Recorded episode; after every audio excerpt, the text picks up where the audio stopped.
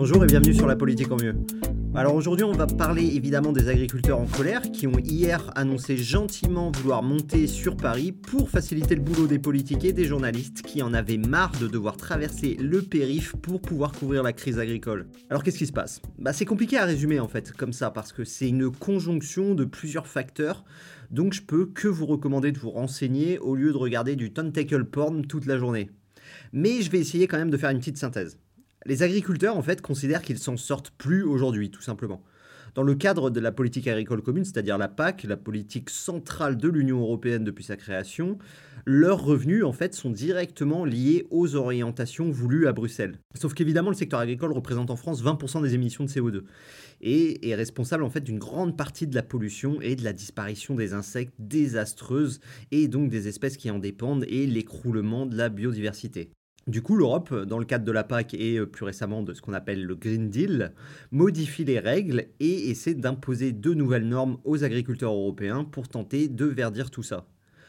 Sauf que de l'autre côté, en fait, l'UE négocie aussi des accords de libre-échange, comme récemment avec la Nouvelle-Zélande, bientôt avec le Mercosur, le Chili ou le Kenya, et dans lesquels on peut importer beaucoup de nourriture.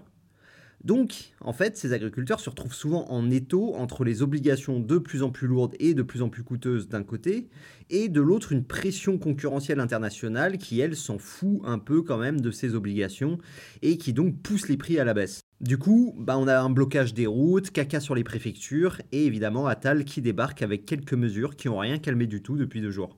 Et logiquement, vu qu'ils ont commencé à faire du bruit, tous les politiques de France et de Navarre se penchent au chevet des agriculteurs et se déclarent être leurs meilleurs amis. Il s'agirait surtout de ne pas rater la vague qui fera peut-être basculer des voix aux européennes de juin parce que le mouvement est massivement soutenu par les Français de tous bords. On a 9 Français sur 10 qui accordent leur soutien aux agriculteurs. Et c'est le premier point en fait sur lequel j'aimerais revenir et être assez critique. Et en fait, aujourd'hui, on a des politiques unanimes ces jours-ci pour tout dire, c'est-à-dire soit de quoi ne pas mettre de pièces dans la machine à colère, soit au contraire rajouter des petites pièces dans cette machine. En fait, ils ont conscience de tous marcher sur des œufs. Mais moi, je marche sur tous les œufs que je veux et avec des grosses moon boots. Et j'ai pas de voix à gratter en juin. Alors je vais évidemment défendre le gros des agriculteurs dans la suite de ce que je vais raconter aujourd'hui, mais ça devrait pas non plus m'empêcher de dénoncer quand même aussi le fait que quand on parle d'agriculteurs, il faudrait savoir exactement de quoi on parle. Parce que le plus gros syndicat agricole français, la FNSEA, c'est quand même pas que des enfants de cœur qui font que du bien au pays et au secteur et qui rêvent d'une alimentation bonne et durable avec des exploitations à échelle humaine. C'est un syndicat énorme, donc il y a des situations et des positions très disparates dans la FNSEA. Mais c'est quand même des représentants de la FNSEA qui font pression sur les écologistes à plus d'une occasion pour censurer des données publiques sur la pollution aux pesticides. Quand la journaliste Morgane Large a enquêté sur la pollution aux algues vertes qui a souillé la Bretagne, on a quand même eu la FNSEA qui a diffusé sa photo avant que son chien soit empoisonné et que sa voiture soit sabotée. Donc je veux bien dire tout le bien du monde du monde agricole et de l'agriculteur moyen qui trime pour gagner 1500 euros et tenir à bout de bras une exploitation à taille humaine, mais ça m'empêchera jamais de rappeler que les gros exploitants de la FNSEA sont loin d'être des gens que eux j'ai envie de défendre. D'ailleurs, on peut certainement pas mettre tous les agriculteurs dans le même panier de gens en souffrance. L'INSEE avait établi en fait que le revenu moyen de l'agriculteur français était à peu près celui du français moyen. Mais surtout, en fait, l'INSEE a relevé que les disparités sont énormes dans le secteur agricole, vu qu'on a quand même un cinquième des agriculteurs aujourd'hui qui vivent sous le seuil de pauvreté. Et en face, on en a quelques-uns qui sont d'énormes exploitants à échelle industrielle et qui se coinfrent aussi à la fois sur ce qu'ils peuvent vendre, souvent en exportation, mais aussi sur la PAC. Le président actuel de la FNSEA, Arnaud Rousseau, c'est quand même pas un candidat de l'amour et dans le pré typique. On est loin de l'agriculteur qui connaît le prénom de chacune de ses vaches, puisqu'on est quand même sur un diplômé d'une business school qui possède 700 hectares, c'est donc 10 fois plus que la moyenne française, et qui est aussi le président du conseil d'administration de l'énorme groupe agro-industriel Avril, c'est-à-dire 7000 employés et un chiffre d'affaires de 9 milliards d'euros. Dans ce conseil d'administration, d'ailleurs, c'est pas Didier en bleu de travail qu'on retrouve. C'est le président du Crédit Mutuel, c'est Anne Lauvergeon, c'est une autre directrice de Danone et quelques agriculteurs et consultants. Mais on est quand même très loin du petit exploitant qui mérite la compassion des Français. Et un énorme exploitant comme Arnaud Rousseau, lui, tape beaucoup sur les normes environnementales et fait tout pour empêcher qu'elles soient appliquées. Et pourquoi il fait ça? Parce que c'est un exportateur. Son modèle, c'est celui de l'agriculture brésilienne ou d'autres pays productivisent, pas l'agriculture française qu'on apprécie. Et quand le gouvernement nous rappelle qu'on exporte aussi beaucoup à l'étranger nos produits agricoles, c'est quand même oublier de regarder que ceux qui exportent sont beaucoup de gros comme Arnaud Rousseau qui peuvent être très compétitifs à l'international, mais certainement pas les petits exploitants qui triment aujourd'hui. Et si c'est impossible pour les politiques, vu le contexte explosif dans lequel on est, de faire ce genre de distinction, et vu la force de frappe de la FNSEA, moi je vais pas me priver de rappeler que quand on parle d'agriculteurs, ça veut pas dire que je vais défendre de la même façon tous les agriculteurs. Parce que ce genre de profil se rapproche bien plus de l'énorme exploitation de Nouvelle-Zélande qui casse les prix des produits français que de la ferme de tes arrière-grands-parents en Franche-Comté. Parler d'agriculteurs de façon générale, c'est comme dire les chefs d'entreprise en mettant dans le même sac le patron de PME de 40 employés en Occitanie et Bernard Arnault. Et d'ailleurs, j'en veux pour preuve en fait que le mouvement actuel est parti de la base et n'a été repris qu'après par les gros bonnets de la FNSEA qui étaient généralement OK, ces derniers, avec la situation et négociaient régulièrement des petits deals avec le gouvernement, comme sur la hausse de la taxe sur le gazole non routier, dont l'abandon est aujourd'hui l'un des porte-étendards des manifestants. Et comme par hasard, cet énorme groupe Avril, donc le groupe à la tête duquel est le président de la FNSEA, produit aussi des biocarburants. Donc on pourrait se demander quand même à quel point il a privilégié les intérêts des agriculteurs ou ceux d'Avril sur le gazole. On peut donc même dire que ce mouvement est indirectement contre la FNSEA et ses petits deals gouvernementaux. Et si trouver des moyens de soutenir les agriculteurs est indispensable, j'ai pas envie que ce soit des Arnaud Rousseau qui se taillent la part du lion. Maintenant, une fois que tout ça s'est dit, vous inquiétez pas qu'on peut s'attendre à beaucoup de démagogie aussi sur les solutions qu'on va proposer. Surtout, je pense en fait sur les normes environnementales.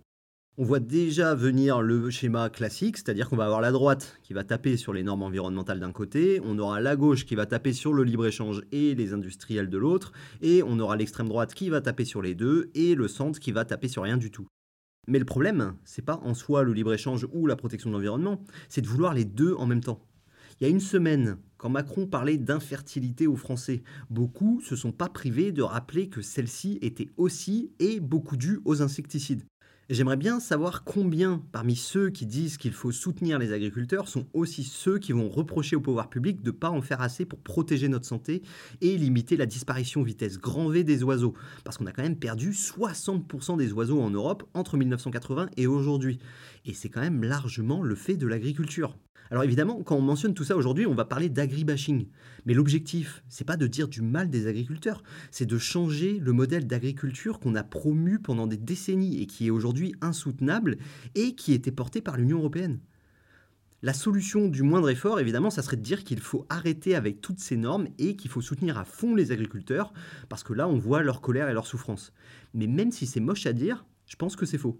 On voit beaucoup moins les oiseaux et les insectes faire des barrages parce qu'ils sont morts, mais on a tout de même autant besoin d'eux à long terme. Il faut absolument réussir à concilier les deux et transformer l'agriculture tout en offrant aux agriculteurs qui aiment leurs terres et leurs bêtes le moyen d'en vivre dignement aujourd'hui. Et d'ailleurs, les agriculteurs seront les premiers à souffrir des canicules et des dérèglements climatiques. Mais du coup, pour éviter de tuer nos agriculteurs, le problème, c'est la concurrence faussée, avec des produits qui ne sont pas soumis aux mêmes critères que ceux qu'on produit en Europe. Et donc, ce qu'on peut reprocher, en fait, c'est les accords de libre-échange. En fait, l'UE est bipolaire. D'un côté, elle continue de promouvoir un libre-échange à tout va, dogmatique, ou pour grappiller quelques points de PIB, on importe et on exporte tout et n'importe quoi. Et évidemment, quand l'agriculture ne pèse que 2% du PIB de l'Union européenne, alors le calcul est vite fait qu'il vaut mieux perdre 0,5% de PIB agricole d'un côté et importer des produits brésiliens, et que de l'autre côté, on va réussir à vendre pour 3% de PIB de voitures allemandes au Brésil. Sauf que 1% de PIB de nourriture dans nos assiettes fait sur des terres qu'on exploite depuis des siècles et de façon durable, c'est certainement pas l'équivalent de 1% de PIB de voitures allemandes. Est-ce que faire disparaître le sel de Guérande et le Roquefort pour quelques exportations, c'est vraiment ce que les Français voudraient s'ils avaient le choix? Tout ne se quantifie pas et tout n'est pas substituable, contrairement à ce que peut croire la Commission. Nous ne sommes pas que des agents économiques dont le bonheur serait réglé sur l'optimisation du PIB et des circuits de consommation mondiaux. Et même au-delà de cette question difficilement quantifiable, la désindustrialisation a bien montré que la mondialisation fait des perdants et des gagnants. Et généralement, les gagnants vont être les cadres et les perdants, ceux qui se retrouvent concurrencés par l'industrie à bas coût et aujourd'hui l'agriculture à bas coût. Donc est-ce qu'on veut vraiment échanger un emploi d'un agriculteur condamné à fermer boutique pour un emploi d'un consultant en stratégie marketing créé en région parisienne? Est-ce que ça serait ça véritablement la réussite économique du pays? Il faut retourner aux fondamentaux de ce qui permet de vivre dans nos petites frontières européennes. Si demain le reste du monde disparaît, le point d'agriculture de PIB perdu au profit des restes du monde nous manquera bien plus que le point de PIB d'exportation de voitures. Mais pour tout ça, évidemment, l'UE n'a pas le bon logiciel. Pour elle, il faut chercher des accords de libre-échange parce que ça va faire perdre moins que ce que ça va nous faire gagner. Peu importe ce qu'on gagne et peu importe ce qu'on perd. Tout n'est qu'un grand agrégat économique. Mais en plus, derrière, on a rajouté l'autre logiciel plus récent de l'écologie. Et on ne peut pas faire les deux et espérer que ça se passe bien il faut sacrifier l'un des deux logiciels pour garder l'autre. Et je suis prêt à sacrifier le libre-échange à tout va et à garder l'écologie. Par contre, et là-dessus, nos politiques évidemment ne le diront jamais, mais il faut arrêter de croire que personne va payer ce changement. C'est quand même assez cocasse de voir que 90% des Français soutiennent les agriculteurs, sauf que quand il s'agit de choisir les produits à mettre dans son caddie, les Français s'en foutent de tout ça et choisissent très souvent le moins cher, sans regarder si ça a été fait sous serre en Espagne ou transporté de Nouvelle-Zélande. Et au fond, pour la plupart des Français, bah, ça change que dalle de savoir que deux agriculteurs se suicident chaque jour et que dans leur rapport d'information sur le sujet en 2021, des sénateurs relevaient que la première cause du suicide des agriculteurs était bien le revenu. Parce que ça nous a jamais empêché tout ça de tuer l'industrie et de mettre au chômage des régions entières tant qu'on pouvait acheter des télés moins chères produites en Chine. Il n'y a aucune raison aujourd'hui pour croire qu'après la désindustrialisation, on pourrait résister à la désagricolisation. Les mêmes causes produisent les mêmes effets, et la cause dans les deux cas est notre course au prix bas, peu importe qui crève derrière. Les mêmes causes produisent les mêmes effets, et on a la même cause dans les deux cas. C'est notre course au prix bas, peu importe qui crève derrière. Le symptôme de tout ça, c'est l'agriculture bio, qui a fait que baisser récemment dans la consommation des Français, représentant moins de 6% de notre alimentation aujourd'hui. Alors je vois déjà venir les petits trucs qu'on va pouvoir me répondre sur tout ça. Déjà, on me dira que les taux de marge de l'industrie agroalimentaire ont explosé en passant de 30% en 2021 à 50% en 2023. En fait, les grosses marques qui utilisent les produits des agriculteurs se goinfrent en profitant de l'inflation pour glisser des hausses de prix aux consommateurs. Du coup, les agriculteurs sont coincés d'un côté avec des prix bas tirés par la concurrence internationale et de l'autre des consommateurs qui payent toujours plus cher leurs produits. Mais sur ça, déjà, il faut rappeler que c'est largement nos habitudes de consommation qui nourrissent ce truc. Si ces marques ont le pouvoir d'augmenter leurs marges, c'est qu'elles ont un market power, c'est-à-dire une capacité à nous imposer les prix qu'elles veulent parce qu'elles ne sont pas en concurrence. On continuera tous à vouloir acheter McDonald's, Danone et Nestlé, et ils le savent très bien. Nos habitudes de consommation éclatées au sol sont responsables du pouvoir de ces boîtes. Même si tout nous y pousse, il faudrait déjà accepter de changer nos habitudes et manger moins de produits transformés par cette industrie et plus directement ce qui sort de la terre. Mais encore une fois, est-ce qu'on va réellement le faire? Et jamais les politiques viendront nous dire que si les taux de marge de ces groupes exploitant les agriculteurs sont si élevés, c'est aussi parce que c'est nous qui mangeons trop gras, trop sucré, trop transformé et trop de marques. Parce que ça serait une réalité bien trop désagréable à entendre, parce qu'elle nous rappelle qu'in fine, rien nous interdit de se faire une soupe de poireaux produits localement plutôt qu'un menu McFirst. Mais qu'on ne le fera pas. Et après, on me répliquera aussi que c'est facile de dire qu'il faut manger mieux, consommer bio et local pour mieux rémunérer les agriculteurs quand on est un tocard comme moi sans enfants et un salaire de cadre parisien, plutôt qu'une mère célibataire avec trois gosses à charge et un SMIC. Et c'est vrai. Et c'est clairement plus dur pour certains que pour d'autres. Mais même ceux qui auraient la capacité de payer plus cher le font pas aujourd'hui. En 1960, la part de leur budget que les Français consacraient à l'alimentation, c'était 30% environ. Aujourd'hui, c'est la moitié de ça. Encore une fois, c'est une moyenne, donc c'est pas pareil pour tout le monde. Les plus pauvres mettent sûrement une plus grande part de leur budget dans la nourriture, alors que les plus riches en mettent une part plus faible. C'est ce qu'on appelle la loi d'Engel en économie. C'est pas parce qu'on gagne 10 000 euros par mois qu'on met 10 fois plus d'argent dans la nourriture que celui qui gagne 1000 euros, même quand on est riche et on mange pas un menu top chef tous les soirs. Mais du coup, vu cette moyenne, on a quand même une grosse partie de la population qui a bien économisé sur la nourriture depuis des décennies et qui a réduit ce qu'elle mettait dedans, alors qu'en même temps, on a triplé la part des dépenses de loisirs dans notre budget. Donc soutenir nos agriculteurs, ça passera nécessairement par le fait de soutenir financièrement nos agriculteurs. Et ça sera donc accepter de payer plus cher une nourriture meilleure qui sera produite chez nous en passant moins par ce qui sort de chez McCain et Lactalis et ce sera selon des normes qui permettent de ne pas tuer nos spermatozoïdes et évitent de faire du microplastique notre principal apport calorique. Si on n'en passe pas par là et par ces changements, tout le soutien qu'on voudra apporter aux agriculteurs, ça vaudra que dalle. C'est vraiment une illusion que je supporte pas une seule seconde, que de croire qu'on peut avoir un monde vraiment différent sans faire des choses différemment, et que les choses peuvent être meilleures sans que nous-mêmes soyons meilleurs. Et la transition écologique, c'est rien d'autre que ça. C'est planifier le fait qu'on ne pourra plus exploiter les ressources sur un rythme insoutenable, pour nous garantir en fait que dans 30 ans, on vivra toujours bien. Et donc on doit choisir aujourd'hui où mettre notre argent et ce qu'on priorise comme production. Et pour conclure tout ça, je vais tenter de faire un effort et taper un peu plus loin que l'industrie agroalimentaire et ses fidèles consommateurs que nous sommes. Si on veut mettre plus d'argent dans notre nourriture et soutenir ce qui est essentiel à notre économie, une solution, c'est aussi de dégager ce qui est beaucoup moins essentiel pour faire tourner le pays. Et s'il y a un poste qui a beaucoup augmenté dans le budget des Français depuis les années 60 et qui n'est pas l'abonnement Netflix et les iPhones, c'est le logement. Nos dépenses en fait sont des vases communicants et le vase nourriture a beaucoup communiqué avec le vase logement qui finit aujourd'hui par déborder. Le logement c'est un tiers de notre budget moyen et c'est le premier poste de dépense des Français. Et les dépenses de logement ont explosé sur les dernières décennies sans corrélation avec la hausse du pouvoir d'achat. Ça pourrait aller tout ça si ça servait aussi à nourrir des Français qui bossent et qui souffrent. Mais rien ne pourrait être plus éloigné de la réalité des agriculteurs. La propriété des logements en location en France est très concentrée. Aujourd'hui, on a 3,5% des ménages français qui possèdent au moins 5 logements et qui représentent la moitié des logements en location en France.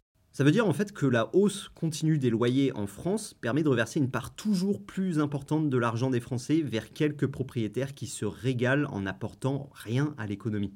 Et peut-être que si on arrivait enfin à faire en sorte que la bulle immobilière qui s'est construite depuis 40 ans explose pour permettre aux Français de se loger à des prix convenables, alors on pourrait peut-être dégager un petit peu d'argent qui manque pour nourrir nos agriculteurs et les accompagner vers la transition écologique. Mais évidemment, tout ça, ça nécessiterait d'avoir le courage politique de le dire, de dire aux agriculteurs que les normes environnementales peuvent être chiantes pour eux parfois, qu'on peut essayer de les simplifier, mais que la logique sous-jacente, elle, est absolument nécessaire à notre avenir. Ça demanderait le courage de dire aux consommateurs qu'ils doivent accepter de payer s'ils veulent vraiment sauver les paysans. Ça demanderait aussi le courage de dire que notre argent n'a pas à contribuer à en faire des très grosses et des très lourdes en or à quelques proprios français qui se goinfrent, et qu'il est temps qu'on mette cet argent là où il peut être utile. En attendant, jusqu'à ce que des politiques osent le dire, je peux que inviter ceux qu'ils peuvent à faire un petit effort en achetant bio, français, local et en mettant quelques centimes de plus dans leur nourriture. Et plus généralement, si je doute pas que nos politiques vont essayer de tenir les murs et envoyer des petites mesures et des petits chèques pour tenter de calmer la grogne, je pense que cette crise agricole renvoie à une question plus profonde sur notre société. Au-delà des grands agrégats économiques, du PIB, du revenu moyen, de la balance commerciale, au service de quelle France mettons l'économie, ce qu'on produit, ce qu'on consomme et tout ce que ça rapporte? Merci d'avoir écouté cet épisode. N'oubliez pas de le partager autour de vous, de le noter, de me suivre sur votre plateforme d'écoute et Insta. Je vous dis à la semaine prochaine.